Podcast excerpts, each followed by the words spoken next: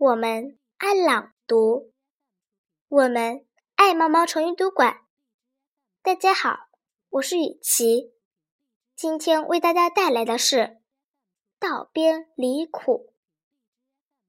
王戎七岁，常与诸小儿游，看道边李树多子折枝，诸儿竞走取之，惟戎不动。